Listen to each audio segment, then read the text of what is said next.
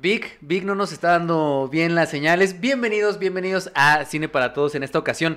Tenemos un podcast muy especial, por favor díganos en el chat si todo se está escuchando bien, si todo va en orden. Y me acompaña mi querido Edgardo. ¿Cómo estás, Ed? Pues muy bien, este, feliz de estar acá después de como fácil dos años de no estar físicamente en este espacio y pues muy contento.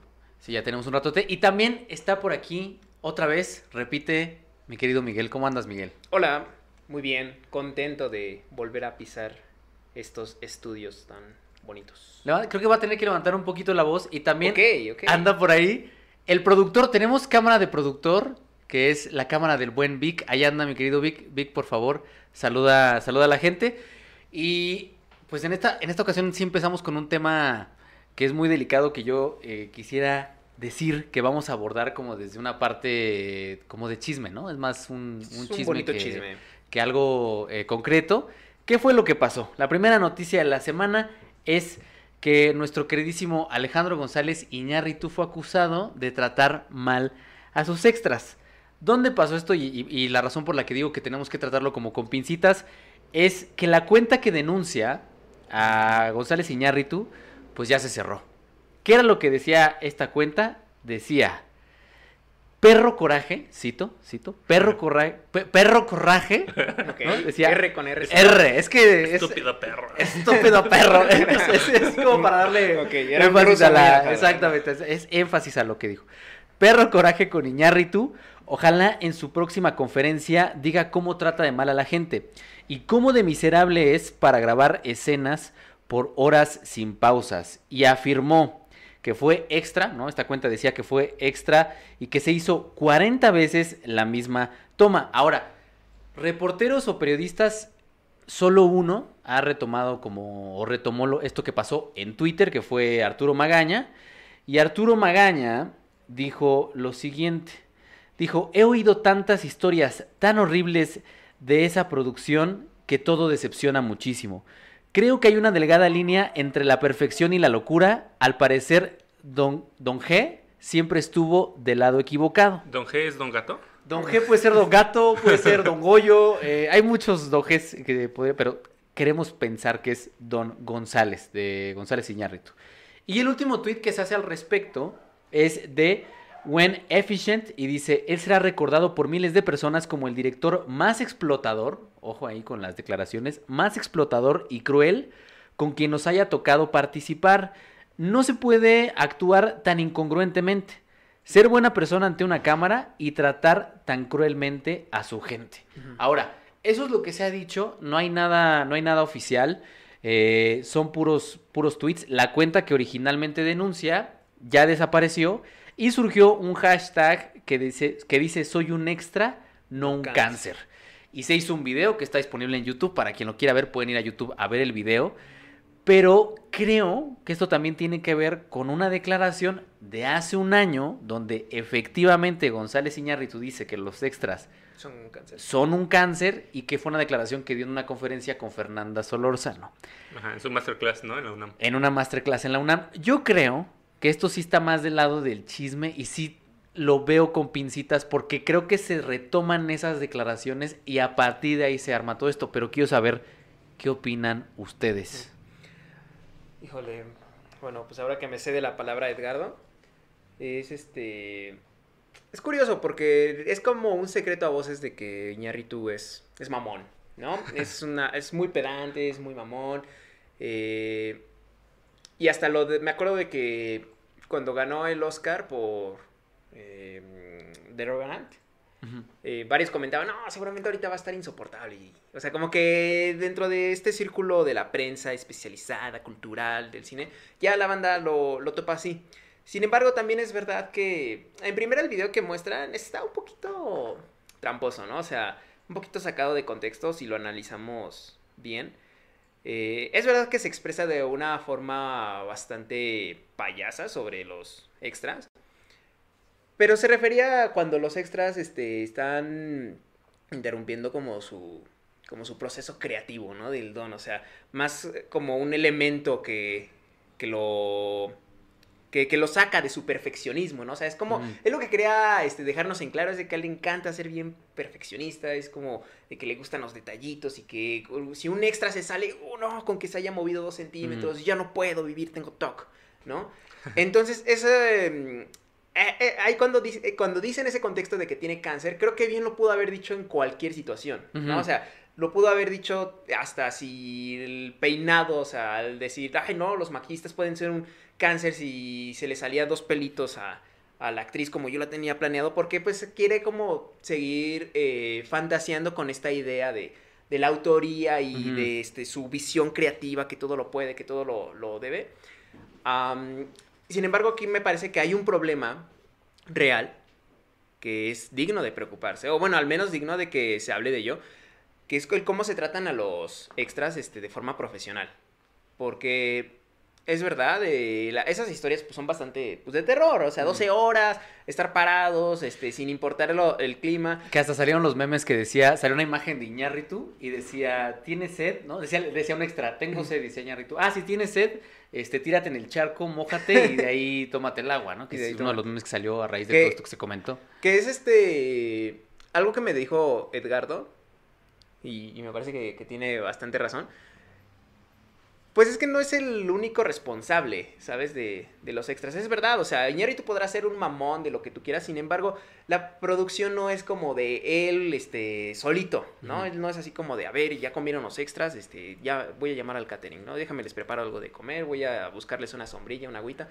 Eso tiene que, pues, encargarse el departamento de, de estos extras, o sea. Sí. Y creo que ahí, si ocurrió este tipo de cosas, si es algo lamentable, es algo bien culero eh, pero la bolita también tiene que repartírsela a la productora, ¿no? A la producción en general. O sea, se tiene que hablar de, oye, nos hiciste esto y no nos habías dicho. Varios dicen, es que ya saben a qué viene la chingada. Bueno, pues entonces si tienes que ser bastante claro, ¿sabes qué? Vamos a trabajar 12 horas y, a ver si alguien te lo acepta, ¿sabes? Sí, que algo, algo que mencionaba Edgardo también, por, y la razón por la que creo que en este caso muy específico, porque Magaña comparaba con lo que ocurría en Roma. O sea, Magaña decía, es que de este tipo de situaciones también se habló en algún momento durante el rodaje de Roma. Pero ahorita ya para pasarle la, palabra a Edgardo, hay, por ahí salió alguien, eh, Pau que ella dice que fue second, de un second, o sea, segunda asistente de una, de un segunda, una segunda unidad y asistente de producción. Y ella tuiteó, yo me la pasé muy bien, nunca había tenido este nivel de exigencia en mi muy personal punto de vista, si hay mucha gente que no daba el ancho. Entonces, para que tú ahondes en eso, Edgardo, mucha gente no lo, no lo considera, pero en este tipo de producciones son cientos de personas las que están trabajando ahí y muy probablemente, o sea, un segundo, un asistente de producción no va a tener contacto con Iñárritu, muy probablemente. Entonces, pues, ¿qué opinas tú, Edgardo, de esto y también tu punto de vista sobre esta, esta cuestión de que lo que dice Miguel, a veces sí es tan grande la producción que a lo mejor y los extras ni convivieron con él, o sea, no, no sabemos cómo estuvo esa esa, esa situación. Entonces, Ed. Sí, yo creo que, o sea, no sé si ustedes en, el público han eh, ido a algún casting de extras, pero normalmente es una convocatoria abierta. Y yo creo que ahí también el problema es que normalmente lo único que hacen es te toman tus fotos, qué altura tienes, tu complexión, tu tono de piel, que igual eso no está tan chido. Pero yo creo que ahí sí es una responsabilidad de la empresa dedicada a los extras porque deberían de decir, oye, por cierto, la, escena que se va a hacer son de pie, tantas horas, a mediodía. Entonces, son consideraciones que, que los coordinadores de extra ya deben de tener. O sea, deben chance no tienen acceso al guion completo, pero sí de una idea de cómo va a ser la escena. Entonces, mínimo se debería de, de comunicar eso. Y, y, y, que los extras sepan, porque al fin de cuentas es un trabajo físico. Sí. Entonces, eh, no, está, no está chido que haya abusos en caso de que haya sido abusos, pero también de, esa es la chamba.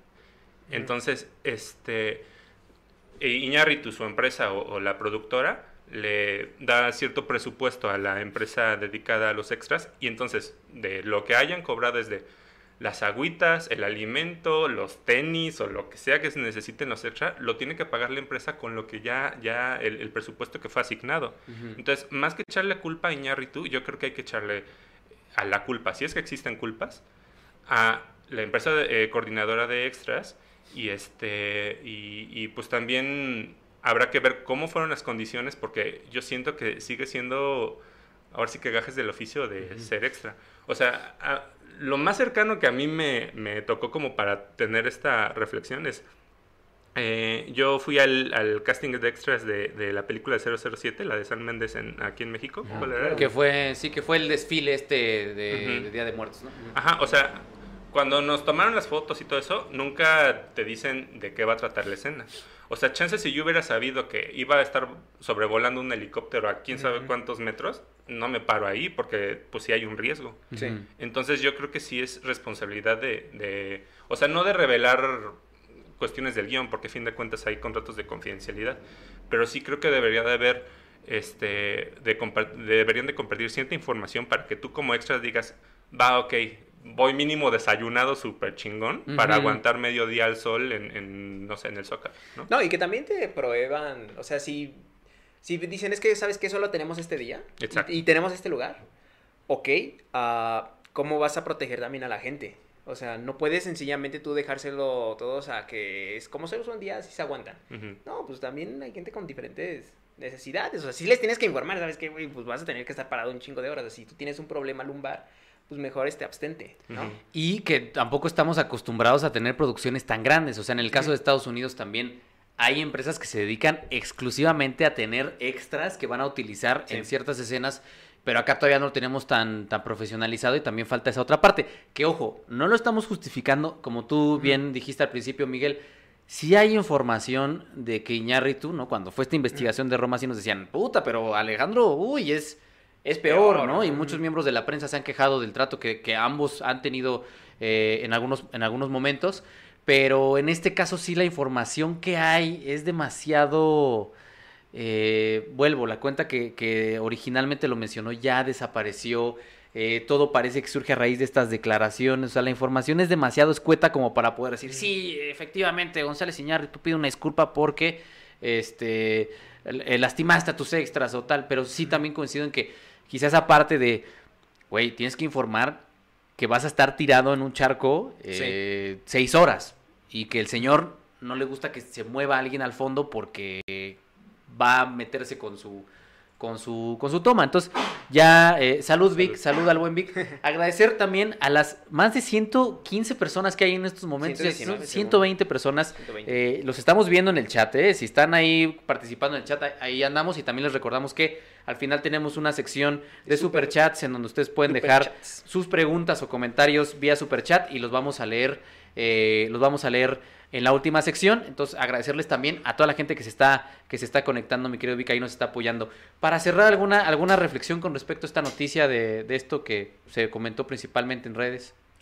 Pues yo nada más digo que, o sea, hay que tomar sus medidas, sus, reservas, ¿no? O sea, porque creo que sí hay que apoyar a, la gente que sufre algún tipo de abuso, pero también hay que, o sea, hay que tener cuidado, ¿no? Este, hace rato platicamos un poquito sobre este tema y entonces este, decíamos, bueno, o sea, chance con una vez que un profesor te saca del salón, lo terminas odiando toda la carrera, ¿no? Sí. Entonces, oh, igual, igual pasa acá, o sea, si, si tú como extra que dices, ay, estoy en un set, ay, mira, ahí está Iñárritu, saco mi celular para tomarme una selfie, es de, güey, salte de mi set porque no, no estás guardando silencio y eso es suficiente para decir, pinche Iñárritu, no lo quiero no sé, ¿no? Sí, es que aquí el problema es justo la ambigüedad, ¿no? En que se dan las cosas, o sea, no es suficientemente claro. Y tal vez es que hasta los extras eh, que participaron ahí no pueden decir mucho por lo mismo de cómo son luego la, los contratos, ¿no? En estas uh -huh. filmaciones, en esas producciones grandes donde les dicen, ¿sabes qué? Eh, no hablas de esto hasta dentro de cinco años, ¿no? Por, uh -huh. pues, como por protección legal, por si se atrasa la película, no sé. Eh, pero en fin, o sea, creo que sí es importante señalar las injusticias pero también es importante estar conscientes de que la producción no es, o sea, no es Iñárritu. Es Exacto. un nombre, o sea, es, es, y sobre todo para, hasta para vender, ¿no? O sea, es su visión creativa, claro que sí, pero pues quien está haciendo la foto no es él. Y quien es el responsable de la seguridad de los extras, pues no es él, ¿no? Entonces, en ese sentido también es como hacer hincapié en ese tipo de, de asuntos, o sea... Sí, completamente. Eh, esto, lo que decíamos al principio, las responsabilidades hay que irlas deslindando poco a poco y ahí saldrá quién era el responsable directo de la parte de los extra y bueno, ahí estará el, tema. Eh, ya vi que por ahí entró un superchat, muchas, muchas gracias. Varios superchats ya los, los, vamos a resolver al final eh, del podcast. y bueno, los veo ya muy activos en el chat. Muchas gracias de verdad a toda la gente que está conectada. La siguiente noticia, hablando justo de lo que acaba de pasar con el cine mexicano, es hay recortes en IMCINE, hay, eh, se recortó la producción debido a la pandemia, se estrenó la mitad de las películas y se hablaba de una inversión que hizo Netflix para apoyar 80 películas, que es lo que llaman cine eh, indígena. Hay, eh, en, la semana Netflix hizo un video, hizo un video con el hashtag que México se vea. Mm. Y dice Netflix que quieren que, que México se vea y anuncian estrenos que van a llegar a la plataforma. Entre ellos destaca uno, Pedro Páramo, ¿quién lo diría? Pedro Páramo va a Netflix. Noche de Fuego de Tatiana Hueso. La diosa del asfalto que ya, que ya se estrenó. Eh, Amores modernos, no sé si cortarme las venas o dejarme las largas. La vocera y la versión restaurada de Amores Perros. Entonces, la película de una película de policías, ¿no? Una película de, policías ah, de, Ruiz Palacios, que también eh, le ha ido muy bien en crítica. También se está hablando que va, que va a llegar a la plataforma. Entonces, Netflix está con toda la, la intención de, de pues, eh, que el cine mexicano tenga más, más presencia. Ya tienen oficinas acá, están haciendo un montón de cosas. ¿Qué opinan de esta noticia de que Netflix, pues, ¿qué va a salvar al cine mexicano? ¿O ya se va a volver la nueva época de oro de las... No, es que no existen los mesías. Ahora, nada más para decirlo, porque empecé a ver muchos tweets que decían, es que nadie ha podido adaptar a Rulfo.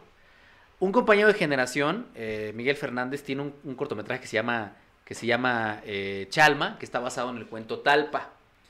Les voy a decir, nadie puede adaptar a Rulfo porque la organización que está a cargo de los derechos de Juan Rulfo, al parecer es un dolor de huevos. la fundación. O sea, la fundación Juan Rulfo es un dolor de cabeza y es muy complicado que te dejen, me decía, me decía Miguel, es bien complicado que te dejen cambiar una palabra del texto.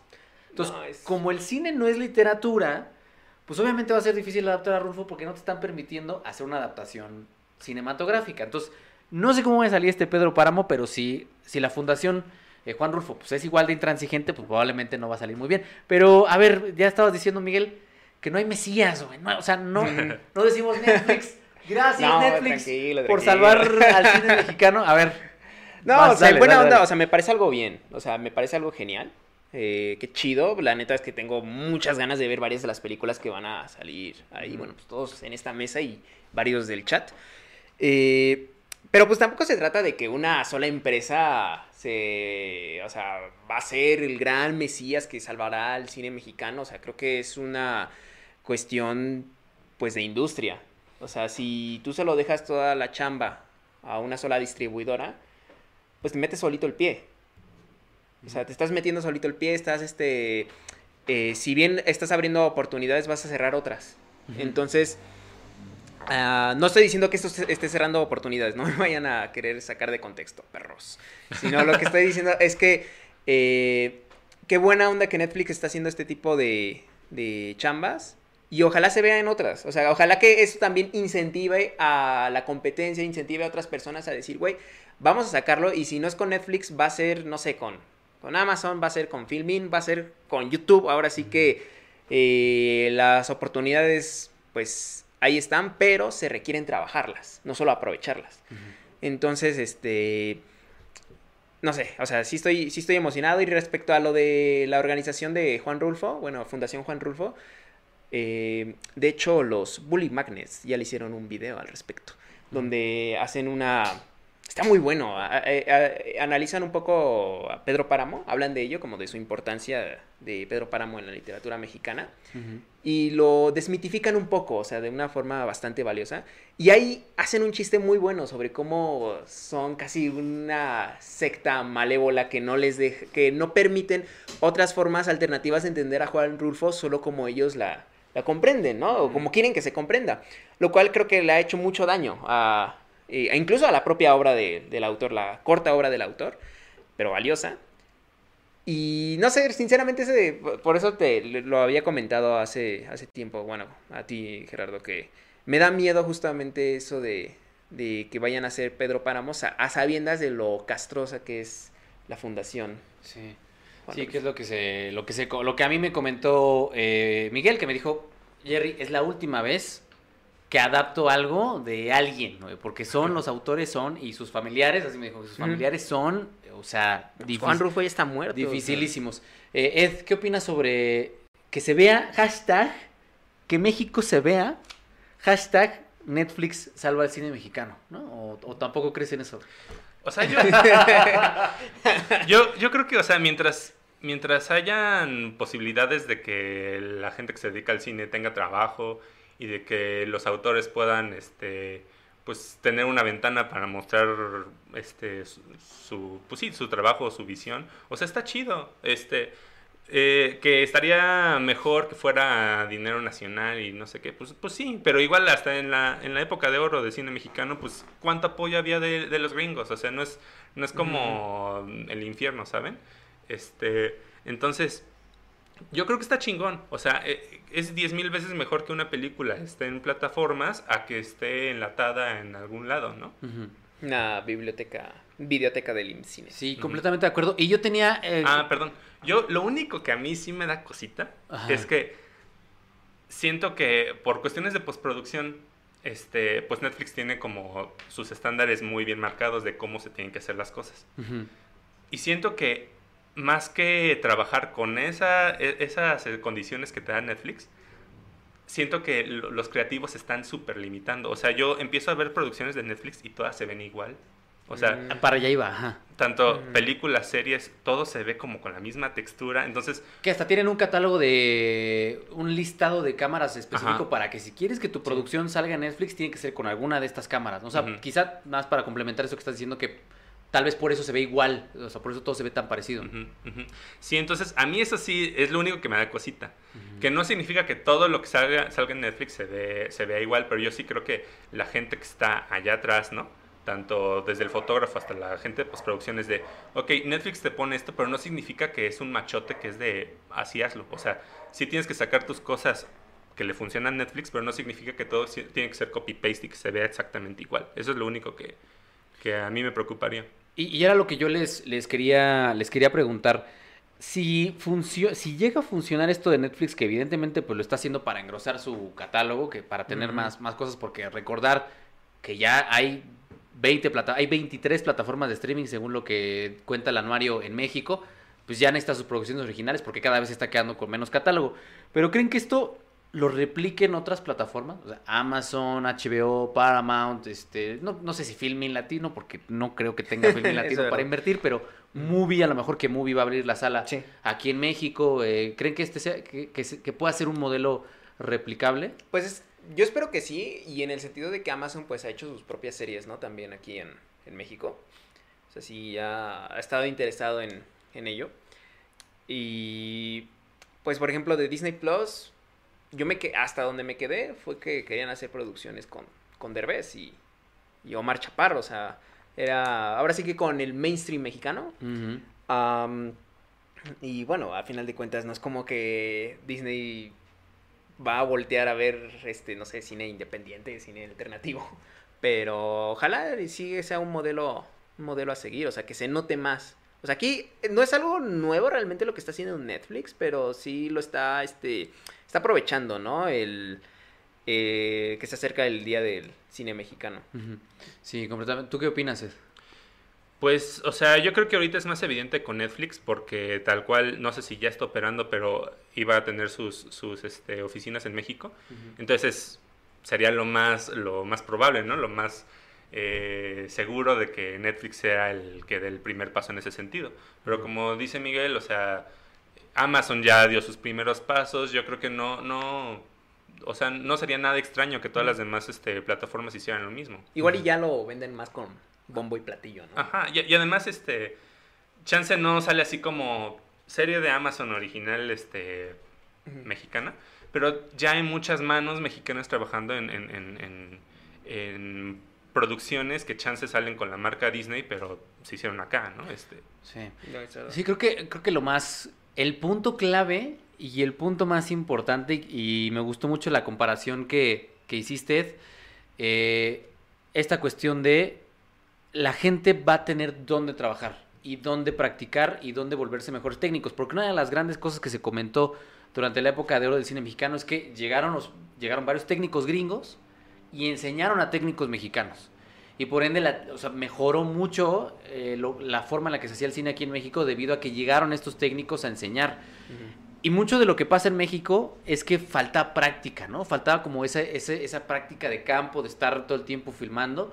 Y creo que si bien a lo mejor y empezamos a ver pues estas, esta- esta- estas películas como de fórmula o de receta o no sé cómo llamarlas, pues sí va a estar esa parte de es una oportunidad para eh, seguir practicando. Entonces me quedo con eso. No sé si quieran agregar algo más con respecto a este tema de, de que las plataformas de streaming salvan al cine mexicano. Yo, yo lo que agregaría, o sea, sería de, pues mucha gente dice, no, no me gusta el cine mexicano porque está de hueva y las fregada. O sea, lo que podría pasar cuando, porque una cosa es Netflix como distribuidor y otra cosa es Netflix como productor. Entonces, yo creo que lo que podría pasar, que puede ser bueno o malo, depende de cómo ustedes lo vean, es que Netflix, o sea, le interesa tener productos que se puedan vender en todos lados, no nada más. México. Entonces puede ser bueno porque este les exija de, oye, tu guion como que está medio malito, ¿no? Este, oye, como que, ¿qué onda con, no sé, tu, tu cast, ¿no? Este, entonces que comienza a meter como presión de, pues súbele, ¿no? A, a la calidad de tu producción. Claro. Entonces, sí, es- puede ser bueno como para decir, el- todos los técnicos, todos los creativos mexicanos le tienen que subir un poquito a su calidad, no de que lo hagan mal, sino de que sea vendible a nivel mundial. el público Ajá. internacional.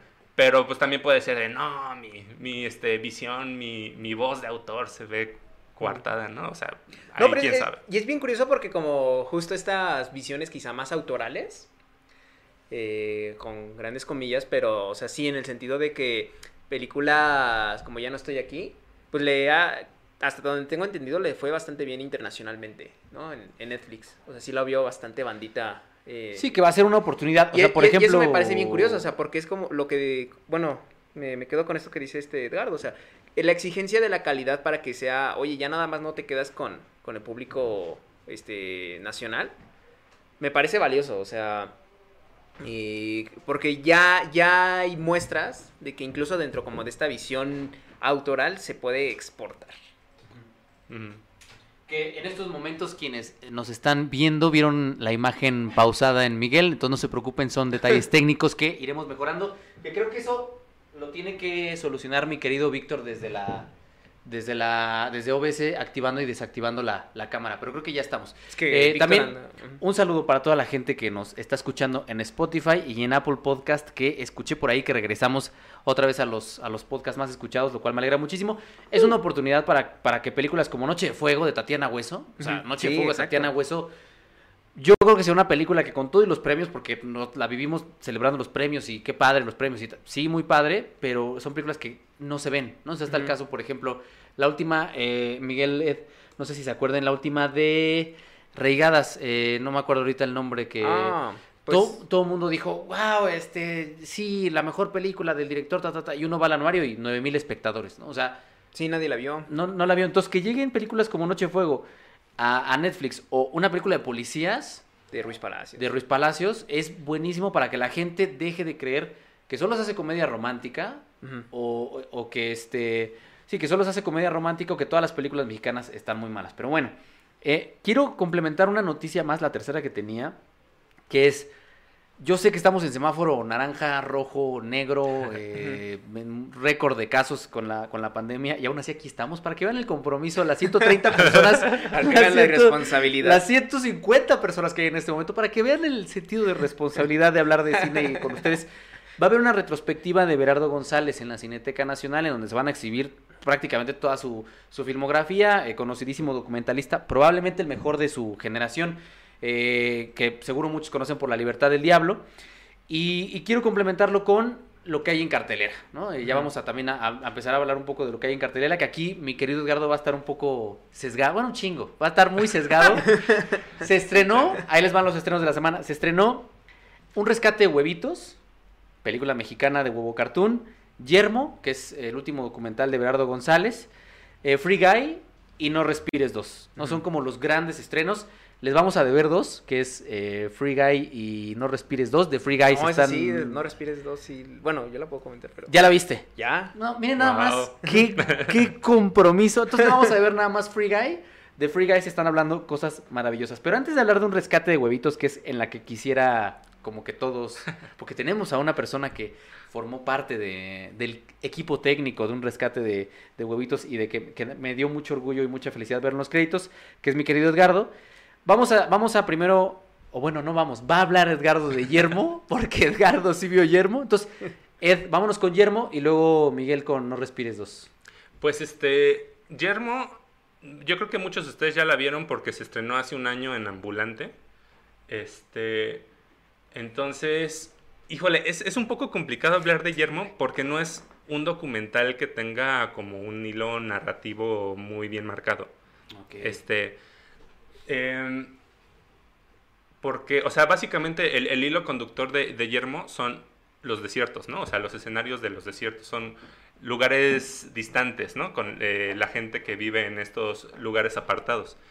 Entonces, yo la neta, o sea, cuando vi el documental lo disfruté un montón, pero así que digas, uy, la historia está increíble o me dejó fascinado este personaje, pues no, porque re- realmente aparecen un poquito, este, muchas veces es contemplativo en ese, en ese sentido. Entonces, este, quiero complementar esto un poquito con, con lo que comentó este, Everardo después del estreno y también en, en- un conversatorio al que tuve oportunidad de, de estar, este, porque él, él decía que, que realmente es un, un documental como improvisado, o sea, este, como un accidente, porque originalmente, o sea, la película, es que la neta ya no me acuerdo si, si Ujú. comenzó a, a grabarla en 2003 o 2013. Sí, creo que fueron Siguiendo al cinco, fotógrafo, ¿no? cinco o seis años de rodaje aproximadamente, Sí, más o menos fue el... Sí, y, y- y- y la, digamos que ya bien, bien el, el- el armado, tengo entendido que fue entre El Paso y este, La Libertad del Diablo. Este, pero realmente la- el, el- el- el documental nació como un, un trabajo de estar haciendo, digamos que el, el detrás de cámaras, de un fotógrafo que estaba pues tomando pues stills, ¿no? Este, fotos de desiertos, Ujú. porque ese era su, su- Su- su proyecto. Entonces, Everardo cuenta que, que él se sentía limitado porque decía, es que yo no soy un, un documentalista, digamos, de naturaleza, ¿no? Yo soy este, de gente. Ujú. Entonces, que convenció a este señor de, de, oye, si de todas maneras estamos viajando por todo el mundo, pues ¿por qué no te conviertes en este, en, en coproductor? Y entonces aprovechamos estos viajes y estos espacios para armar algo, ¿no? Sí, el fotógrafo es Alfredo de Estefano. Alfredo Estefano. De Estefano, sí. Este, y pues la neta, o sea, qué chido, porque si de todas maneras estaban viajando por un montón de países, pues aprovechar el, el viaje para hacer dos proyectos, ¿no? Este, y entonces a mí me gustó un montón que, que él platica que esta película, este, híjole, la verdad no me acuerdo, pero creo que se llama Paloma, la, la, este, la editora, que le da un montón de crédito a su editora porque dice, esta película nació en edición. O sea, teníamos un montón de retazos Mm. de, de cosas y de, de idiomas que ni entendíamos. Y era de, ahora hay que encontrar la película en lo que tenemos, ¿no? Y, y- y justamente eso es lo, lo bonito y lo divertido de la película. Que cuando mandaron traducir lo que se dice, porque hay países que son que en Mongolia y, este, pues, digamos que no hablan inglés ni español, ¿no? Este, entonces, que descubrieron que, que la gente que está a cámara, luego como que rompen la cuarta pared que dicen, ¿y este fotógrafo, pues qué pedo, no? Este, no, pues, pues eh, como el anterior que vino, ¿no? Este, pues nada más. eh, y entonces está cagado, entonces decidieron que, que iba a ser un poquito como, como, pues no una burla, una sátira, pero sí es así como de todos estos documentales de como etnográficos y no sé qué, Sí. acá los personajes hablan un poquito de los que los retratan y también este hablan un poquito de sí mismos de no, pues sí, yo vivo en el desierto, pero pero me gustaría conocer, no sé, otros lugares, ¿no? Este, y es así como, no sé, como que ahí se sale un poquito de la norma. Y es, y la verdad yo lo encontré muy bonito, muy disfrutable. Visualmente es impecable porque Everardo es buenísimo fotógrafo.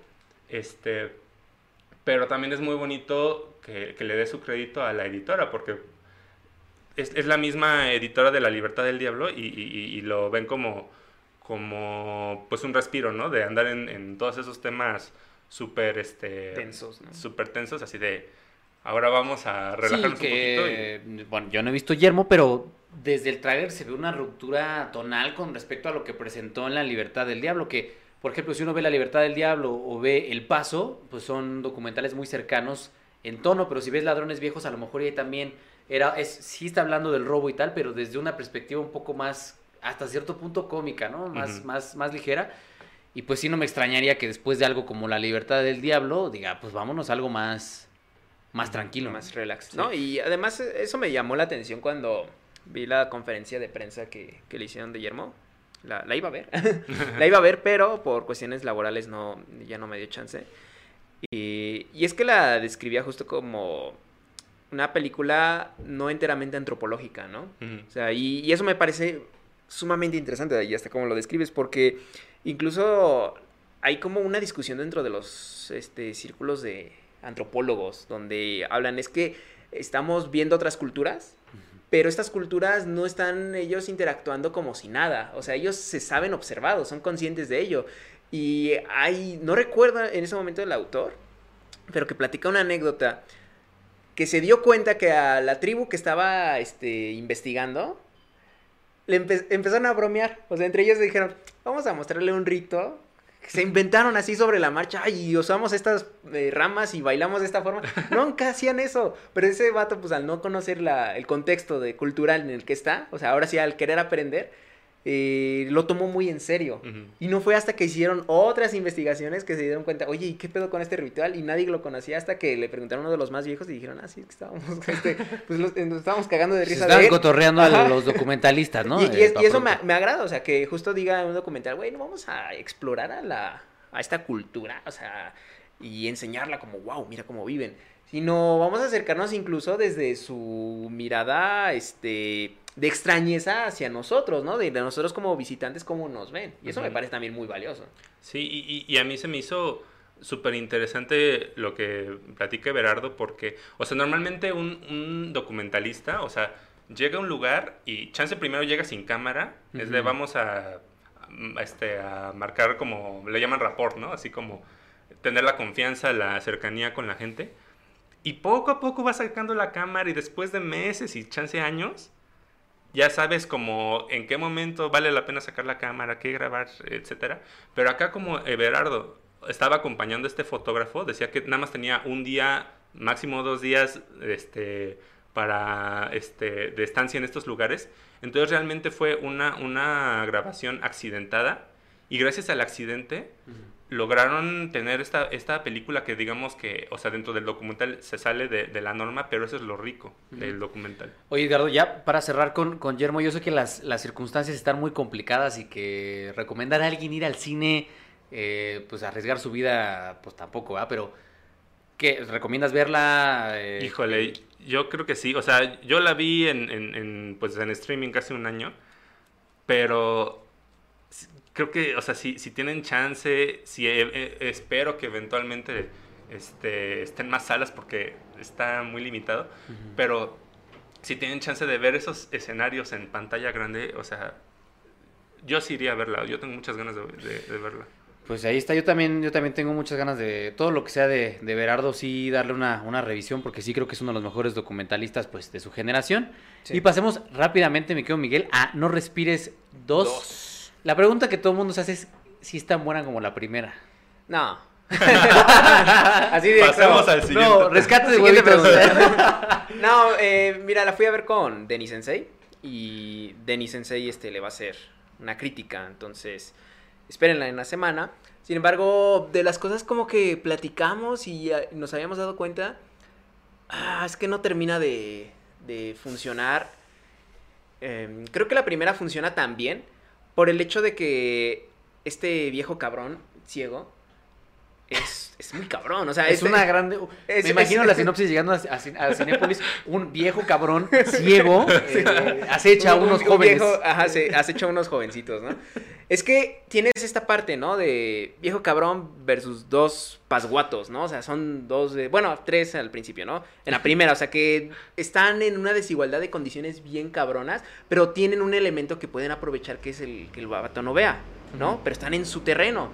Y eso ya es algo muy interesante. Y aquí han- lo han convertido en una suerte de antihéroe al, al villano. Y lo han redimido de una forma ay, bastante extraña, o sea, muy bizarra. Es muy entretenida, es muy divertida. Ahora vemos al viejo cabrón con cricosos más cabrones. Ok. Y... O sea, ya tiene a sus esbirros. No, es que no son, no, son- no es que sean sus esbirros, sino son sus enemigos. Ok. Y esos, eh, esas peleas es como, no sé, es un poco quizá como lo fue Rambo, ¿sabes? O sea, Rambo empieza así como este militar y bien cabrón, pero bien loco, ¿no? Y que se convierte en, una, en un potencial peligro para la humanidad. Algo así era la primera película, más o menos. Y de repente ya es una película de acción, o sea, ya es una, una saga de acción donde va contra este nuevo villano. Y en algo así se, está se acaba de convertir este No Respires. eh, al menos con esta segunda parte. Y se siente muy raro, o sea, sinceramente hasta... La película nunca se, en- dentro de su tono de la primera, nunca se tomó tan en serio a sí misma, o sea, creo que le funcionaba bien para sus limitaciones, pero en esta que ya expande, se, se abre, se siente muy menso, o sea, muy ridículo. A momentos dices, güey, qué tarugada. Estoy viendo qué tarugada están haciendo los, los personajes. Pero en general, ¿cómo decirlo? Tú te esperas ver madrazos y te esperas ver este ultraviolencia con un, un cegatón que hace cosas locochonas sin ser Daredevil. Maman los, todos los sinónimos que estás utilizando para referirte al personaje God, güey. Y, y eso tienes. O sea, tienes muchos eh, madrazos. Sea, Pues digamos que podría entrar dentro de esta tradición de una que ojo, por ahí también está Alien. O sea, una gran primera entrega atmosférica, Sí, con que ciertos terror, terror. hasta psicológico, eh, que juega mucho con el espacio. Ah, por ejemplo, en el caso de Alien, Alien 2 pasa a ser una ma- masacre ahí entre. Marines y ya hay una Sí, sí. condena y, o sea, pasa del otro lado, ya mencionaste el caso de, de Ramo. Entonces, bueno, pues ahí está. Ujú. Esa, Jenny, te voy a preguntar. Por acá en el chat están diciendo que si no respires dos tiene que ver con el COVID.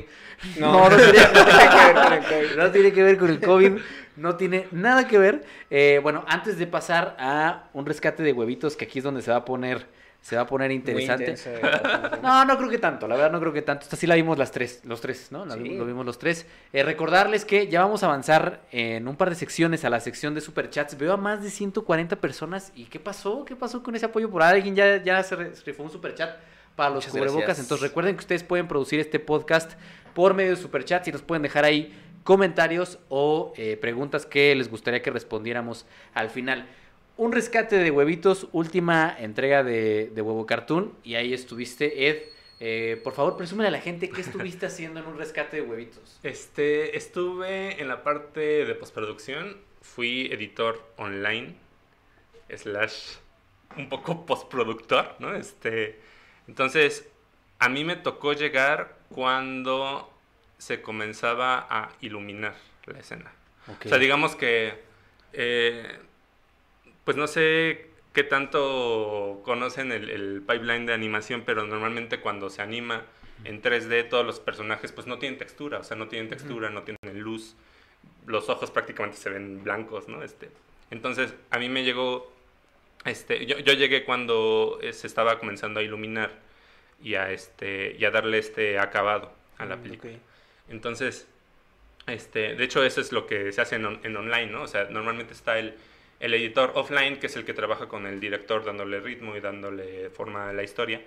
Y el editor online está, digamos que actualizando las versiones. De, y hay una con, con textura, ahí vamos a sustituir. Este, no, que, este, que se le va el ojo rarito al personaje, hay nueva versión. Y así es, estar sustituyendo, sustituyendo y darle, este, pues actualizando, ¿no? El, el- el- la, la película. Y, y la verdad a mí me dejó pues muy sorprendido, o sea, porque yo ya había estado aplicando desde 2017, ¿no? Este, para entrar a, Huevo Cartoon. Porque eh, algo que todo mi contexto, ¿no? Sí, sí, sí. Y, Edgardo ahorita es que... Y en mis problemas de la infancia. Empiezan, cuando yo era un crío... no, pero tú platícanos, para. Este, es que algo que, que, siempre me llamó la atención de Huevo Cartoon, independientemente de si les gusta o no el humor del de, de, estudio, es que en otros estudios, eh, tanto nacionales como extranjeros, normalmente este, se reparten las tareas a veces hasta con otros estudios en otros países, ¿no? Entonces, hay veces que es de, pues sí, o sea, digamos que parte de la animación no se hizo aquí, se hizo en Filipinas, y parte de la, no sé, este, del 3D no se hizo aquí, se hizo en la India, y, así se trabaja, eso es normal. Pero algo que, que, siempre me llamó la atención de Huevo Cartoon es que todo se hace in-house. Y, este, y entonces yo creo que, que, que un buen como termómetro de cuáles son las capacidades en animación en México está en Huevo Cartoon. Entonces era de, güey, o sea, qué chingón estar todos encerrados en, el estudio armando algo desde cero, ¿no? Entonces yo desde 2017 tenía muchas ganas de, formar parte de algo, ¿no? De, de, ese estudio que todo lo hace in-house. Entonces ya cuando por fin me dieron el chance, este, eh, pues es de, bueno, pues sí, contratado, tienes dos semanas para irte a Querétaro, desde, ¿no? Este... Ajá, es, o sea, pues sí, son sacrificios de, pues de dejar gente que quieres o que te quiere, dejar espacios, amigos. no, obviamente no sabía que iba a haber COVID y entonces más íbamos a estar separados, pero pues sí es, este, pues, pues un sacrificio por seguir un, sueño, ¿no? Este, pero ya llegando y viendo el nivel de, de, de animación, de, iluminación, de, o sea, yo, yo quedé muy sorprendido, o sea, mientras me iban llegando la versión de, ah, ya, ya llegó con sombras, ah, ya llegó con, con los escenarios finales, ah, ya llegó con los mates, ah, ya llegó. Y, dices, wow, sí, mejora, mejora, mejora. Sí, yo, o sea, sí, o sea, es, es, inevitable irse enamorando de, de la película, ¿no? Estuve ahí dos años, entonces, este en todo ese proceso de, de, ver el tal cual, ¿no? Es el, trabajo de, de, los artistas en tiempo real, ¿no? Este ah, yo lo puedo arreglar y le mueven tantito. Sí, sí, ya ahorita empezaron a poner eh, que vamos para allá. Una de las cosas más, más interesantes, y, eso que mencionas, sí es bien importante destacar lo que todo se hizo dentro de estudio, todo el proceso como tal. Y si ustedes, ahorita estoy trabajando en un top 10 de las películas animadas más taquilleras de la historia, eh, lo van a encontrar en nuestro TikTok para que le caigan ahí al TikTok. Animadas mexicanas. Animadas mexicanas. Y prácticamente 1, 2 y 3 son películas de Huevo Cartoon. O sea, es Anime Studios, eh, las siete anteriores, y 1, 2 y 3 es Huevo Cartoon. Y yo creo que eh, qué bonito empezar desde esa parte, Ed, porque va a ser lo único bonito que vamos a decir de la película. qué bonito empezar desde esa parte tan hermosa de lo técnico, porque sí, definitivamente y, hacer esa, eh, destacar eh, y, hacer esa puntualización. Dentro del estándar mexicano, sí es de lo más, si no es que lo más... Yo diría que es lo más. Sí, lo más impresionante técnicamente hablando. O sea, hay una secuencia en la selva donde un gallo eh, tiene una pelea contra otro personaje y las luces de esa secuencia en específico se ven increíbles, hay textura de agua, o sea, las plumas de los gallos. Técnicamente, en los estándares mexicanos, uno ve, por ejemplo, una película como Un rescate de huevitos y ves Ana y Bruno, o sea, y es... Y, es un salto... Play 4, eh, ¿no? Y Play 2, o sea, ¿no? Ahora, eh, ponen ahí en el chat algo que dicen ahí, tu alma es mía. lo que pasa es que para quien no lo sepa, el día de ayer estábamos viendo en Twitch, eh, donde también estamos muy presentes, estamos viendo estábamos viendo una entrevista que le hicieron a Gabriel Riva Palacio.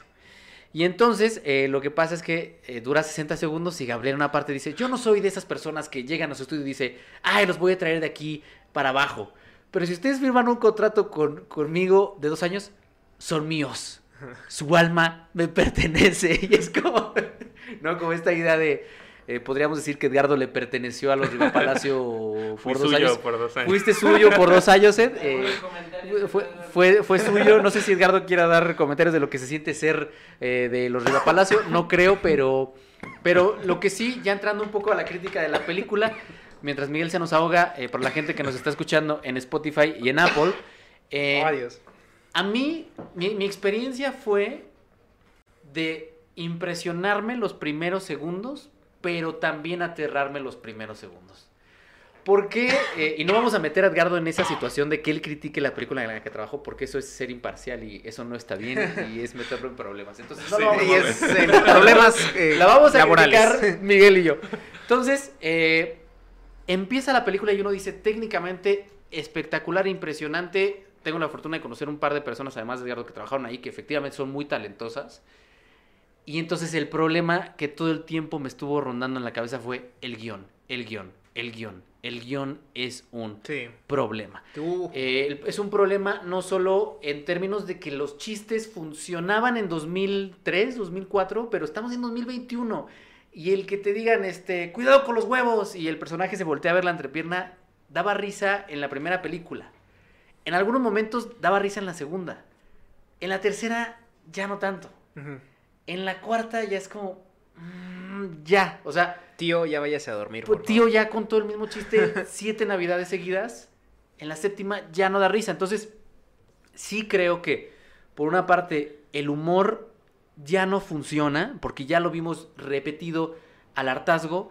Creo que la estructura no funciona porque es una estructura de sketches, lo cual impide que se desarrolle bien la narrativa. Es sketch tras sketch tras sketch tras sketch tras sketch. Y entonces terminan los 30 sketches con los que está compuesto la, la película y no te termina de contar nada, de vincular a los personajes, de establecer las relaciones. Y lo peor es que hay homenajes a Pixar, hay homenajes a DreamWorks, pero pa' mal.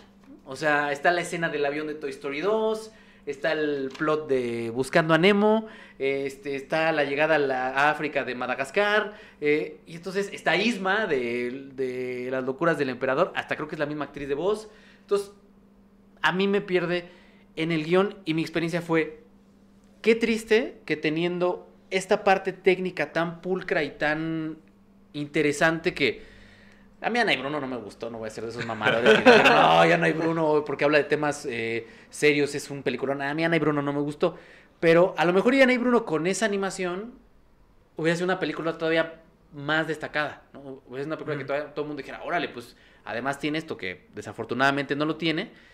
Si, si lo riba Palacio. Y por ejemplo, lo que voy a decir, porque yo sé que hay mucha gente que ama el de huevos al cine, yo no lo amo. eh, se me hace muy pesado. eh, Wow, wow, es que me lo encontré alguna vez en un péndulo y. No. Que se armó el chisme, amigos. Ajá. Este, El, péndulo, el péndulo de Poe. ¿Cómo dice? En el péndulo, pero el de Poe. sí, de- Poe. No, este. Se armó el salseo. Si los Rivapalacio dejaran de pensar o de creerse Chaplin, ¿no? Porque aparte uno ve los créditos y es como de. Escrito, producido, dirigido, actuado, editado, este, ideado, fantaseado por los Rivapalacio, porque se sienten, autores, se Sí, sienten sí. autores. Si dejaran de sentirse autores y tuvieran un buen guionista, sí serían el Disney mexicano. O sea, que ya lo son, en términos de taquilla. De taquilla ya lo son, porque cerca. nadie genera taquilla como ellos. Si dejan de ser, de creer que lo hacen bien todo, serían el Disney mexicano. Es que, ¿sabes qué? En esta última película de Huevo Cartoon ha evolucionado la animación a niveles eh, divinos. Pero el guion se quedó atrasadísimo. O sea, atrasadísimo, atrasadísimo. Y para quien lo está diciendo en el chat, Edgardo no tiene tatuado en el pie, como los juguetes de Toy Story, la palabra arriba Palacio. No. Les, les muestro mi pie. Y, al- y algo que a mí me parece. y algo que a mí me parece. eh, yo sé que lo dijo también como en tono pues, medio de broma, ¿no? O espero que lo haya dicho en tono medio de broma. Pero me parece que el hombre, eh, bueno, los, los Rivapalacios, mm, se les olvida que tienen que trabajar para su proyecto. O sea, no porque ustedes, bueno, para que los Rivapalacios sean los que vayan a destacar, ¿no? Ujú. O sea, a final de cuentas, aquí el asunto es, lo que tiene que salir es el proyecto. Y es y mira, o sea, yo tomo un poco la broma que dice este señor, pero la pongo un poquito en serio y digo, No se en ningún momento se ríe, ¿eh? Mientras lo está Ok. diciendo, en ningún momento se ríe. Nada más avisar. Acaban de dejar un super chat de 500 pesotes. Wow. Ay, muchas gracias. gracias. eh, lo vamos a. Recuerden que después de esta sección viene streaming y después superchats. Entonces, muchas gracias a toda la bandita que está produciendo este podcast. eh, vamos a hablar de lo que, lo que están dejando en sus superchats. No sé si Lourdes quiere dejar alguna pregunta, algún comentario para leerlo al final. Siempre nos apoya un montón. De Al todo final, corazón. finalísimo. Muchas gracias. Eh, continúa, continúa. Eh, híjole, ya perdí el, el tren. No, pero a ver, eh, no sé qué tan, bueno, o sea, no sé qué tan en serio lo haya dicho. Creo que Edgardo sería el testimonio si en verdad es como muy eh, dictatorial. Sin embargo, algo que me deja súper en claro es que creo que sí tienen un ego muy alto, ¿no? O sea, sí tienen un ego muy alto como para estar haciendo diferentes tipos de, de- de departamentos, cubrir diferentes tipos de departamentos cuando ya tienes talentos demasiado desarrollados dentro de tu equipo, dentro de tu crew. Y Que lo Las dice cabecillas. En, en esos, en esos 60 segundos lo dice después, ¿eh? O sea, dice, traemos, todos los traemos a todos estos grandes artistas para que hagan lo que nosotros les pedimos. O sea, es que es, es el problema, o sea, tráete, va a ser, va a ser este, tu producción, tú vas a ser el productor, está bien. Eh, tráete un buen guionista. O alguien que te ayude a escribir. Tú escribe los chistes, es que te encantan hacer esos chistes y ya ha funcionado, al menos en el público este, nacional. Igual y funcionan, ¿no? Ahí, ahí todavía el tenorio cómico, se- tengo entendido, o bueno, antes de la pandemia, se seguía llenando, ¿no? O sea, sí, pues están ahí los, los, los hermanos estos. Los Mascabrothers. Los Mascabrothers, ¿no? O sea, eh, hay gente que le gusta. Ya son más que nada señores, ¿no? Ya no están todos los jovencitos. Pero ok, te estás viendo por ellos. Y hay algunos, eh, o sea, hay dos o tres albures que yo digo, güey, está muy cagado. O sea, se me sigue dando risa, igual porque ya estoy viejo yo. o sea, ya no, ya no soy el jovencito al que podría ir dirigida esta película. Eh, sin embargo, podrías mejorar hasta la parte argumentativa, ¿no? O sea, la parte de tu, de tu historia. Podrías hacer algo muy bueno porque ya tienes grandes, grandes elementos. Y yo creo, sinceramente, ya, ya grabamos una, una crítica, bueno, yo grabé una crítica la cual va a salir el, el domingo, espero yo. Pero yo decía ahí, eh, creo que tienen una pluma muy pequeña, ¿no? Para hacer una película de huevos. O sea, no tiene... Ay, qué bonito juego de... ¿Eres Miguel Portal o, este, o eres Miguel Riva Palacio? O sea, se nos coló, se nos coló este, alguien, ya es Navidad o porque llegó mi tío, ¿no? No, sí, completamente de acuerdo. Ya nada más para ir, para ir cerrando, creo que Edgardo, que ayer lo, lo platicábamos en el chat en el que Edgardo sí está incluido, porque todos saben que hay un chat secreto en el que no está Edgardo ni Miguel, que solo está el señor productor Vic y Diana. Eh, Que saludos a Diana. que- saludos a Diana que se está recuperando de la vacuna. Yo, yo creo que Edgardo dijo, le dio en el punto a esto, que es, si eres una persona interesada en la animación y eres una persona inter- interesada en hacer animación en México, la tienes que ver. Porque en la parte técnica es el estándar de calidad más alto y, y eso es cierto en la parte técnica que hay en México. O sea, no hay más. Sí. Este, y eso se debe, y también lo dijo, lo dijo Edgardo, que no sé si ahorita quiere ahondar en eso, a la gente talentosa que sacó la chamba eh, y que no aparece en esos, en esa letra tan enorme en la que aparece Riva Palacio, ¿no? Sí. Eh, no sé si quieras ya nada más para, para cerrar, Ed, con esta parte de la animación, de, de- del tienen que verla si les interesa hacer animación, de los procesos, de, no sé, aportar desde esa otra parte, porque pues, sí, nosotros la despedazamos, pero no te vamos a meter, no te vamos a meter en ese problema, pero tú que Gracias. estuviste ahí en esa, y en esa hechura, eh, ¿qué opinas como sobre esta parte? Sí, o sea, lo único que podría contarles, porque pues, contratos de confidencialidad, es que algo que se pueda tomar bien o mal es que dentro de la visión de los Riva Palacio, es que mm, normalmente en postproducción, en todas esta- estas cuestiones, a la hora de sacar la chamba es de, hay que hacer esto, ¿no? Lo que sea. Siempre van a haber problemas, siempre. Y siempre hay un, un timeline súper cerrado, siempre va a faltar tiempo. Normalmente lo que se hace, no sé si en todos lados, pero al menos en México, es de, este, no sé, quiero un escenario súper enorme y que pase esto, ¿no? Híjole, no sacamos la chamba, ¿qué hacemos? Mm, ciérralo un close-up, ¿no? Mm. Este, de hecho, un big close-up que nada más se vean los ojos, ¿no? Eso normalmente se hace en México. Este, y, y en animación también pasa, ¿no? Que es así de, híjole, es que no terminamos el rig de fulano personaje. Pues sácalo, ¿no? Este, apaga el, el layer, ¿no? Los Riva Palacio no hacen eso. Los Riva Palacio es de, tiene que haber agua, tiene que haber viento, tiene que haber nubes este, a una velocidad de no sé qué tanto, y tiene que estar, ¿no? Entonces, esa, esa, este, ¿cómo se llama? Exigencia, chance primero es de que, "Verga, ¿cómo lo vamos a sacar, no? Pero al final cuando dices, güey, sí pudimos, ¿no? Sí. Este, así de, es- es- está muy cabrón, quedó bien chingón la secuencia, ¿no? Este, entonces, esos pequeños, este, como granitos de arena, yo sí creo que va a marcar precedente, porque ya no, después de esta película y de la otra, que espero que se estrene pronto, ¿no? Este, después de, de esa, de esta película, Ya están viendo, ya están viendo los datos de la tarjeta de Miguel porque puso ahí su cartera. No manches. Perdón, perdón, perdón, perdón. De- después de esta película, ya no podemos ir para atrás. O sea, ya no podemos decir, bueno, es que es mexicana, se ven, se ven feos los monos, ¿no?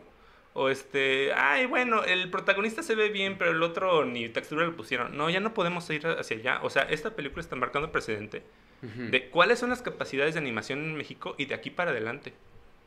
Eso es lo importante. O sea, eso que Sí. estás mencionando es que el público que vea un rescate de huevitos eh, o, que, o que conozca esa película ya no va a aceptar algo menos que eso. Y como artistas tampoco deberíamos de aceptar. Eso es lo más importante. eso es muy, muy Como bueno. artistas ya no se puede aceptar volver a Serafín, güey. Ya, no Sí. se puede. O sea, ya no, ya no, o el gran milagro, güey, por favor. el gran milagro, eh, no se puede aceptar ese tipo de, de animación. Y eso es lo importante. O sea, más allá de que narrativamente la película no tenga esa, esa, esa calidad, sí técnicamente eso es, eso, es, eso es lo que tenemos que hacer no solo en animación, sino en todos los departamentos. Y tener una película de acción que de ahí no baje, tener una película de terror que de ahí no baje. Y eso, eso creo que es completamente de acuerdo contigo. Pero ¿sabes qué me preocupa, señor Jerry? que vieron, que vieron tu INE con tus datos. Sí, ¿eh? Estoy muy No manches. Tampoco no sean mala onda si No, no, lo no, vieron. no. no, no me busquen en mi casa. No, este, algo que me platica mucho este Ed, que me, que digo, ah, qué buena onda por estas personas, ¿no? Que normalmente trabajan en Anima, trabajan en Huevo, y de ahí tienen ya un reel bien chingón y se van a Canadá, ¿sabes? Y digo, qué buena onda por ellos, ¿no? Se están creciendo laboralmente, están aprendiendo más cosas, le están haciendo lo que les gusta. ¿Qué es lo que me preocupa? Que todo ese talento es fuga de cerebros, a final de cuentas, ¿no? Y es verdad, o sea, ya de aquí no podemos bajar, pero sé que varios de los que están, este, y de hecho, Edgar no me va a dejar mentir, varios de los que ya estuvieron ahí ya se fueron, ya fueron contratados por empresas extranjeras. Eh, o sea, no digo que, oiga, no, quédense aquí, es su obligación, no, no, no. Entiendo por qué lo están haciendo. Y eso es a mí como lo que digo, híjole, es por eso, o yo siento también que es este, una especie como de ciclo vicioso, de se van las personas más talentosas para conseguir mejores este, ofertas laborales, mientras que aquellas personas que igual y sería bueno que ya fueran este, delegando sus funciones, son las que siguen repitiendo, repitiendo, repitiendo. Y el problema es de que no se dan cuenta que tienen que evolucionar su forma de hacer películas. O sea, su for- sus, las cabecillas tienen que evolucionar también en ideas. Si no están las condiciones, el terreno dado para que eso, para que eso suceda. Ayer les recomiendo mucho que vean una, un directo que hubo ayer a propósito del estreno de Amores Perros en Cinemex. Cinemex hizo un directo con Humberto Busto y con Vanessa Bausch. Y, eh, o sea, los dos son una escuela, cinéfilos, eh, muy, les gusta mucho leer teoría y, Versados. y es, es gente muy, muy educada. Y decía Vanessa que la única diferencia que había con respecto a Iñárritu y otros cineastas con los que había eh, trabajado era la cantidad de tiempo que le dedicaba a la preproducción. Y, era, y dio un dato que yo no conocía, que me sorprendió muchísimo, y es que dice que Arriaga escribió el guion de Amores Perros 32 veces. 32 veces. Y, y- y ahora me queda más clara la frase de Arriaga que dice que escribir es reescribir. Entonces, si ustedes reescriben su guion 32 veces, que a mí alguna vez un profesor me dijo, un draft de cortometraje queda entre la quinta y la octava, el octavo tratamiento, y Edgardo lo sabe, aún así, en la edición va a cambiar. O sea, aún así, cuando ya estés en el proceso de montaje, ahí se va a seguir transformando. Entonces, ella, Vanessa, era muy, muy enfática en eso. Lo que nos falta en México es dedicarle tiempo a la preproducción. Sí. Entonces, quizá si, si Huevo y Anima y todos estos estudios, no solo de animación, dedican más tiempo a ese proceso de escritura, pues mejoraremos sustancialmente como, como industria. Pero sí, esto también de acuerdo contigo. Mucha gente se tiene que ir porque no están las condiciones dadas para que a lo mejor un gran artista de huevo diga, ya aprendí lo que tengo que aprender, ahora voy a abrir mi estudio. Eso no pasa, es Sí, no, está muy cabrón. me voy para allá a ver dónde, ¿no? Entonces, este, no sé, no sé si quieras comentar algo, Edgardo, para ya pasar a las recomendaciones de streaming. Gracias por el, el otro superchat que acaba de dar Irving. Recuerden que ya los vamos a responder los comentarios que nos dejaron por ahí. Eh, Ed. Eh, pues, pues realmente, o sea, lo único que, puedo decirles, o sea, es, si ustedes les, les interesa el cine, en específico la animación, este, creo que es una prueba, o sea, el, el esfuerzo de, de Huevo Cartoon de haber montado un estudio, de tener pura gente mexicana. Yo diría que el 98% porque había gente de Perú, había gente de otros lados. Este, pero o sea, eh, muestra de que es posible y yo espero que ese modelo se, se replique. Y que no sea nada más este una pues dentro del ane- anecdotario de ah se hicieron unas películas bien chidas técnicamente y ahí se acabó no o sea yo espero que que, que continúe esto para que justamente no haya una fuga de talento. Este y aprovechando o sea luego uno dice es que no hay trabajo no hay ahorita ahorita comercial necesitamos un montón de gente compositores que manejen Nuke entonces si ustedes quieren trabajar en cine les recomiendo que apre- aprendan Nuke que es como After Effects porque ahorita hay un montón de estudios que están buscando compositores de Nuke y les puedo asegurar que les van a pagar bien entonces estudien eso Y lo dice alguien que está eh, pues metido en la industria de lleno. Eh, y sí, somos un canal, dicen acá, Zoom F7, un canal de huevos. Muchas gracias. Muchas Con gracias. que- ese ingenio expropiado de los Riva Palacio. Eh, vámonos, porque evidentemente la gente, pues ahorita no está yendo al cine. Yo fui a ver esta película y había dos personas, Sí, eh, sí, dos sí, personas en la sala y dos personas trabajando en el cine. O sea, tenían, Cinemex tenía muy poca gente en, en la sala eh, trabajando. Recomendaciones en plataformas de streaming. A ver qué nos traen, de qué plataforma. Rápidamente, mi querido Edgardo, tu recomendación de la semana. Híjole, amigos, la verdad yo no he tenido mucho tiempo como para ver estrenos. O sea, realmente me ha dado tiempo nomás de agregar cosas a mi lista.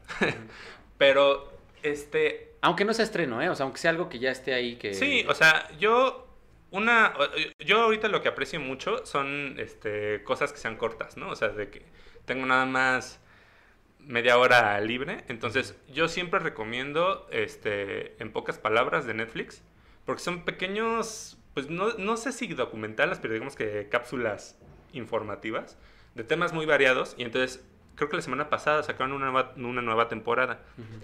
Y es muy interesante, pero también muy entretenido. Esos son justamente los originales de Netflix que a mí me gustan. ¿no? Entonces, si ustedes ya conocen, este, en pocas palabras, pues ya hay nueva temporada. Y si no, chequen porque ya hay un montón. O sea, hay unas que son así como temas variados, así de, este, no sé, eh, el ejercicio, la realeza, la, este, el azúcar, ¿no? Así, cosas súper random. Pero también hay otras que son específicas, así de, en pocas palabras sobre la mente, en pocas palabras sobre el dinero, en pocas palabras sobre... Entonces, es muy, este... Es una de mis series favoritas, entonces les recomiendo que le den una checada. En pocas palabras, disponible en Netflix. Netflix. Eh, Miguel, tu recomendación de streaming de la semana. Y yo, yo me voy a locar y la neta les voy a recomendar todo Qué loco. puto Evangelion. Todo Ah, a la neta, verga. neta, neta. Eh, E- Evangelion. Evangelion. Perdón, yo soy muy malo para pronunciar. Evangelion. Neon Genesis Evangelion. ya se dormía de tu respuesta. ¿Ya qué? ¿Qué pasó? Ya se dormía de tu respuesta, ya se quedó dormida por tu respuesta. No sé. No sé de qué No sé, no sé de qué está hablando el, este produ- el productor. eh, Productor. la gente que nos está escuchando en Spotify y en Apple, Nos nomás dice- nos interrumpe para. Decir este, que se están durmiendo las personas, no sé. No sé de qué está hablando. Me- me Eh, por- perdón. Miguel, perdón No, por la interrupción de nuestro querido Este, productor. Eh, No, Neon Genesis Evangelion. Y yo lo, yo quería recomendar primeramente el documental este que, que menciona en un TikTok, el cual se está viralizando, qué chido amigos. ah, que se llama Professional, Documentary of Hideaki, Hide- Hideaki Anno. Eh, el problema con este documental es que en primera sí te tendrías que haber visto ya al menos la gran mayor eh, parte de la saga, o sea, refiriéndome a la serie original y a todas las películas, para que no te spoiles. Eh, y en segunda es que no está subtitulado, lo encuentras en YouTube, pero solo subtitulado al inglés. No lo encuentras subtitulado al español más que por una persona que, que la neta se está rifando, o sea, está haciendo una, una chamba muy cabrona, pero no, todavía no termina. O sea, va apenas como por el minuto 45-50. Eh, dura, eh, dura una hora, eh, hora hora y cuarto, si no me equivoco. Y sinceramente es, es un documental muy bonito. Es- lo sacaron para la televisión de Japón en eh, NHK, NHK.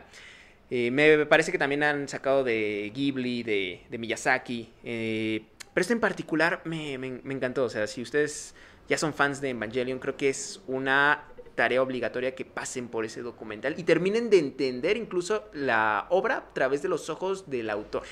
Y también hay un, hay una, ahorita que hablas de eso, cuando hice el video de Ghibli, hay una serie documental en YouTube, también que la puso creo que en NHK, NHK, que habla sobre, sobre Miyazaki.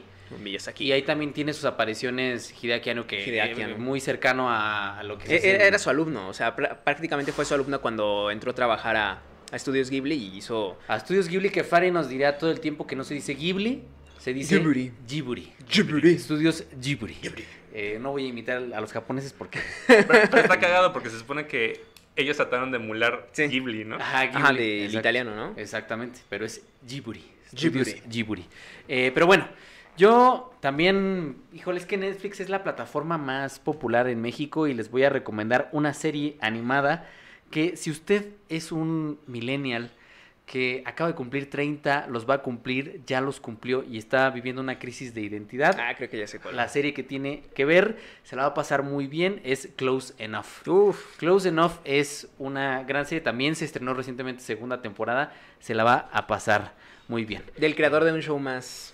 ¿De cuál? ¿De cuál? ¿De quién? Es que no, no me he puesto a investigar nada de Close Eh, Enough, solo he disfrutado la serie como no te hice una idea. No, hasta, fíjate, en- hay pequeñas referencias a Regular Show de Cartoon. Network, que es el, es el mismo creador, es el mismo estudio, son los mismos creativos.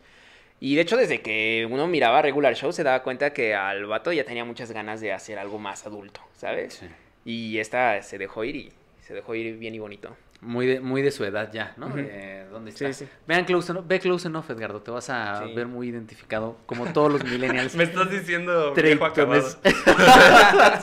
Yo no dije eso. yo no dije eso. Tú- tú solito Eh, te- Preguntarle al señor productor que se está metiendo para hacernos señas que no entendemos porque no establecimos un código. Es verdad. Eh, va a haber, va a haber este cortinilla de super de superchats, señor productor de los productores del podcast, o no va a haber eh, cortinilla de los productores del podcast. No va a haber cortinilla No, de ver, los productores. Entonces, del imagínense la Entonces, cortinilla y... Imagínense la cortinilla, más o menos imita a Denise, tú que la conoces mejor que nadie, Miguel. Productores del podcast.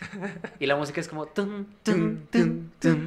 Sí. Ahí está, ahí está. Medio Una maravilla. chaqueta la, la invitación. Medio, medio. más o menos, pero ahí está. Muchas gracias de todo corazón a toda la gente que está dejando su aporte en Superchat. Recordemos que YouTube cada vez paga muchísimo menos y ustedes nos ayudan a mantener vivo este espacio que pues ya lo estamos produciendo completamente en vivo gracias a mi querido Vic, ahí para que lo vean Vico. en su cámara. Eh, Vic, por favor, pasemos a tu cámara para que vean la belleza de ese ser hermoso que nos está produciendo y la gente que nos escucha pues se tendrá que imaginar el bello rostro, el bello rostro del Vic. Ya después le pondremos su micrófono.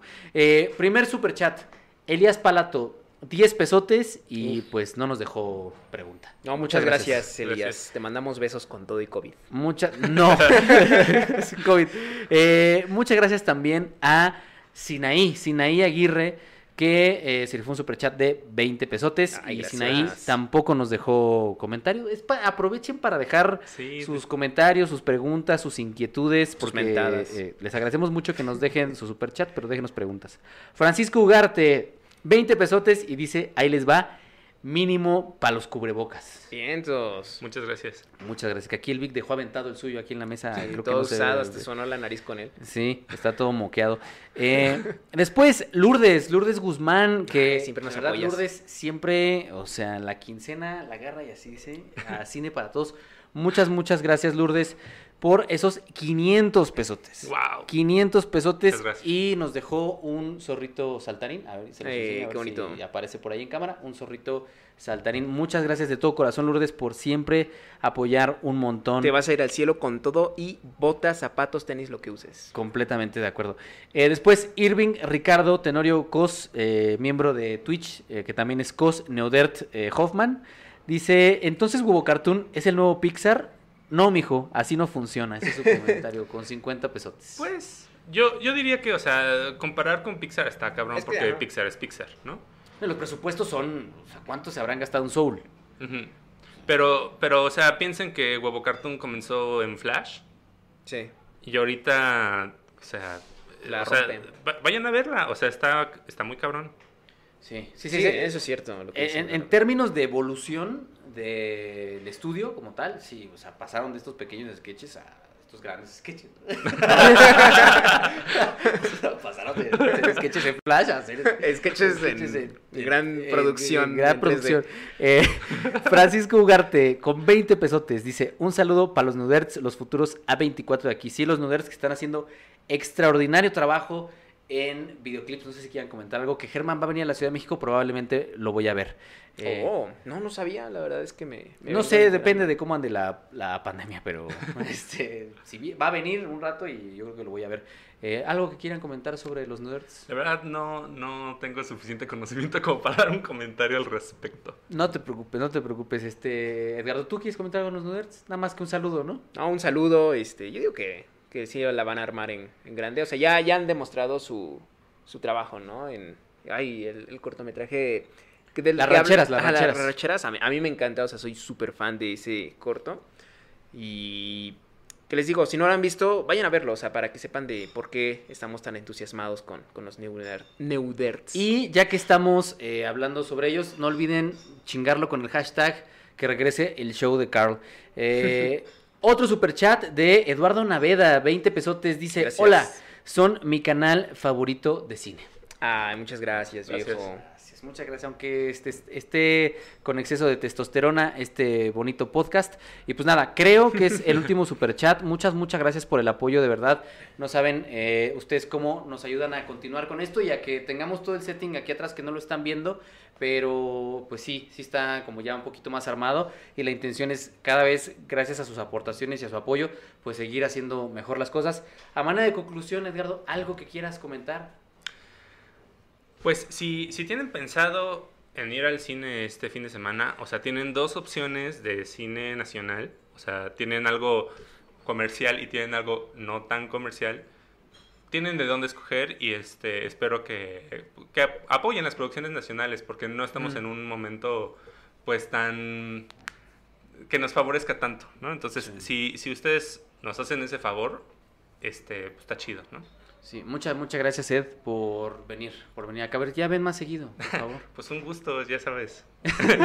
cuando, cuando la puerta está abierta para, para evitar que entre el COVID, pues ya. Sí, sí, sí, completamente. Y vamos a estar acá más seguido también. Ya dijimos todos los sábados aquí. Por ahí ponen que a las 11 es mejor horario que a las 10 porque ya están más despiertos. Entonces, bueno, ya No, lo platicaremos. Eh, Miguel, ¿algo que comentar para, para concluir el podcast? No, ya estoy bastante Yo contento ya con concluí, esta... dices. No, o sea, estoy bastante satisfecho, o sea, con, con el podcast de hoy. O sea, creo que estuvo bonita la charla.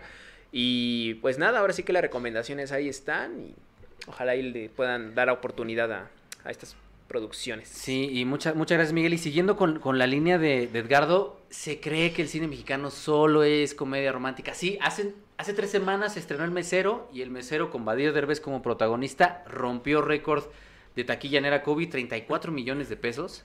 Pero ya tenemos, en estos momentos hay tres películas mexicanas. Yermo, que es un documental. Sin señas particulares, que es una, es una tragedia. eh, y Un rescate de huevitos, que es animación. Entonces, no hay pretexto. Eh, si tienen la posibilidad, vayan a verla. Repito, Escuadrón Suicida va a estar un mes ahí en cartelera. Entonces, y muy disponible cuando pase de cartelera. y muy disponible cuando pase cartelera. De de hecho, ya está disponible en HBO Max también, creo, ¿no? O va a llegar a HBO Max eventualmente. Entonces, no, dice eh, Nico que no, pero que sí va a llegar. Va a llegar eventualmente. Entonces, esa película la podrán ver y este Y rever. Y, y rever y, revisar y estudiar y ya todo el mundo está hablando de ella, entonces eh, no pasa nada si no la ven. Vean y apoyen este tipo de cine. Y recuerdo que va a haber una retrospectiva de Berardo González en la Cineteca Nacional. Si pueden ir a ver los documentales, de verdad, dense la oportunidad. No tienen desperdicio. Y pues nada, muchas gracias Miguel, muchas gracias mi querido Edgardo. Gracias a toda la gente que se conectó volvimos al récord. 176 personas llegó a ver en algún momento. Creo Qué que hasta onda. más. Muchas gracias por apoyar los Qué chido, podcasts de esa manera. Tenía rato que no teníamos tanta gente. Tuvimos más gente que la semana pasada. Entonces, aquí nos vemos la próxima semana. Gracias a la gente que nos apoyó con los superchats. Elías, eh, Lourdes, eh, Irving, eh, Sinaí, todos, los que nos apoyaron todos, con superchats. Gracias, mi querido Vic. Eh, Vic, por favor, despídete a tu cámara, despídete del pueblo, despídete de la gente. Muchas, muchas gracias, Vic, por producir este podcast. Y pues nada, nos vemos hasta la próxima. Gracias a toda la gente que nos está escuchando en Spotify y en Apple Podcast. Cuídense mucho, les mandamos un fuerte abrazo y nos vemos la próxima semana. Chao. Bye. Chao.